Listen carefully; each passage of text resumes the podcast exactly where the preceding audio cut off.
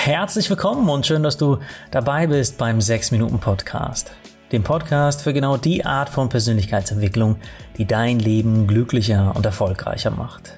Das Ganze immer faktenbasiert, wissenschaftlich fundiert und wirklich auch im Alltag umsetzbar. Ich bin Dominik, genauer gesagt Dominik Spenst, Spenst wie das Gespenst, das du schon kennst, nur ein G am Anfang. Ich bin der Autor der 6 Minuten Journals und freue mich auf die nächsten 6 Minuten mit dir.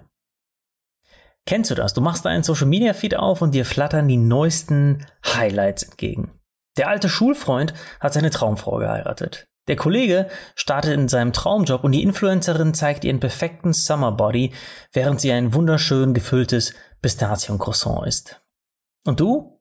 Schließt die App, fühlst dich doof und traurig, weil du eben nicht heiratest, vielleicht mit deinem Job gerade haderst oder ein gefülltes Pistaziencroissant isst und dabei deine Speckröllchen betrachtest. Kurzum, du hast das Gefühl, dass mit deinem Leben etwas nicht stimmt und es bei allen anderen irgendwie besser läuft. Man sagt das ja oft so leicht, hör doch auf, dich mit anderen zu vergleichen, warum machst du das überhaupt? Aber so einfach ist es eben nicht. Denn sich zu vergleichen ist absolut menschlich, wir alle tun es und zwar ständig, oft ohne dass wir überhaupt darüber nachdenken.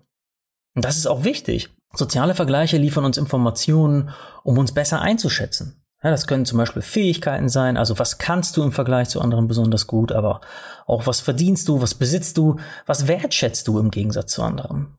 Vergleiche können auch ein Ansporn sein, sich zu verbessern und Ziele zu erreichen. Der Psychologe Professor Dr. Nex Medin Morina, der sich mit sozialen Vergleichsprozessen befasst, bringt es auf den Punkt, denn er sagt, wir brauchen den Vergleich, um zu bestimmen, wer wir sind. Oft hinterlassen Vergleiche aber auch ein blödes Gefühl, zum Beispiel dann, wenn du dich mit Menschen vergleichst, die makellos aussehen oder die ein vermeintlich viel besseres Leben führen, was für dich unerreichbar scheint. In der Psychologie spricht man von einem sogenannten Aufwärtsvergleich. Das ist laut Studien die Art des Vergleichs, zu der wir am allermeisten neigen. Aufwärtsvergleiche müssen nicht per se schlecht sein, aber oft sind sie das, nämlich dann, wenn wir uns danach selbst abwerten. Und gerade Social Media ist ein Nährboden für solche Vergleiche. Es gibt aber auch noch ein weiteres Problem, das zu einer Schieflage führt, nämlich du vergleichst dein Innenleben mit dem Außenleben von anderen. Wir vergessen ganz gern, dass die kleinen Ausschnitte, die auf Social Media, im Fernsehen und Co. zu sehen sind, nur das Außenleben sind, das oft fein säuberlich für die Öffentlichkeit zurechtgeschnitten ist. Und selbst wenn du die Person kennst, kannst du trotzdem immer nur vor den Kopf gucken. Du siehst also nie, was in ihrem Kopf vorgeht. Und damit wären wir schon beim Herzstück von diesem Podcast, nämlich dem Praxistipp. Wie kannst du den Vergleich mit anderen für dich nutzen, sodass er dich nicht demotiviert, sondern dir Auftrieb und positive Power gibt? Kurz gesagt, akzeptiere Vergleiche als Teil des Lebens, aber vergleich dich auf kluge Weise. Und dafür habe ich drei ganz konkrete Tipps im Handgepäck für dich. Starten wir mit Tipp Nummer eins: Vergleiche dich nicht nur aufwärts, sondern auch abwärts.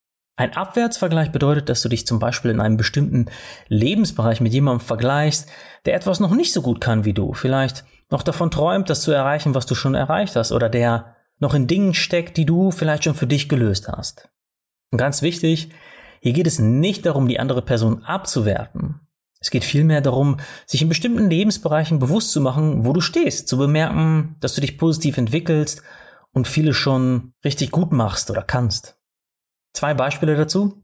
Du sprichst mit einer Kollegin, die sich gerade selbstständig macht. Sie kämpft um jeden Auftrag und verdient schlecht und das stresst sie massiv. Du bist jetzt seit fünf Jahren selbstständig und indem du dich abwärts vergleichst, merkst du, dass du diese schwierige Anfangsphase schon gemeistert hast freust dich darüber und wertest dich damit ein bisschen auf. Oder du telefonierst mit deiner Schwester und sie erzählt dir, wie viel Energie es sie kostet, zum Sport zu gehen. Sie macht das erst seit kurzem und ihr innerer Schweinehund ist noch riesengroß. Und indem du dich abwärts vergleichst, merkst du, dass Sport für dich schon zur Gewohnheit geworden ist und wie selbstverständlich das in deinem Alltag schon integriert ist. Und das anzuerkennen, macht gute Laune, oder? Gerade wenn du dich sonst sehr viel aufwärts vergleichst, können Abwärtsvergleiche manchmal echt die Augen öffnen und richtig gut tun, denn ich wette mit dir, in vielen Dingen schneidest du nicht so schlecht ab, wie du denkst. Okay, Tipp Nummer zwei. Wenn du dich aufwärts vergleichst, dann mach es klug. Und zwar mit der Brille, hey, da kann jemand was besser als ich, was kann ich von dieser Person lernen? Also vergleich dich nicht mit dem Profitänzer, der den perfekten Tanz hinlegt und denk dir, ach, das schaffe ich nie so, sondern schau ganz gezielt hin und frag dich, welche kleinen Schritte hat diese Person gemacht? Der perfekte Tanz, den du im Fernsehen siehst, ist ein Mosaik aus tausenden kleinen Schritten. Und vielleicht bekommst du heraus, wie diese Schritte aussahen, wie viele Stunden dein Idol in der Woche trainiert, in welches Tanzstudio die Person gegangen ist, welche Lehrerin sie hatte und so weiter. Okay, und zu guter Letzt Tipp Nummer drei.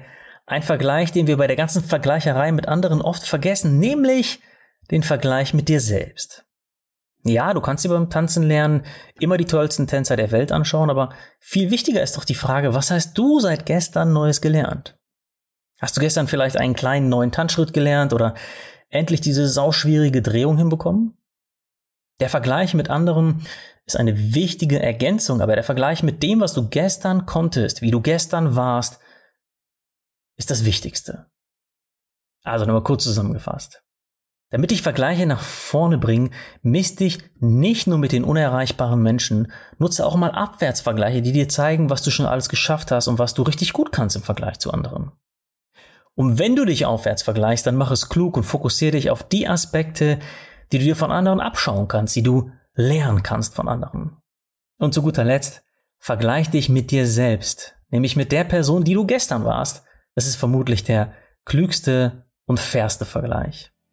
Ja, das war der 6-Minuten-Podcast für heute. Ich hoffe, du stellst jetzt direkt mal einen Vergleich an, der dir gute Laune macht. Und wenn du diesen Podcast magst, er dein Leben schon bereichert hat, dann ist der größte Gefallen, den du mir tun kannst, eine ehrliche Bewertung in deiner Podcast-App.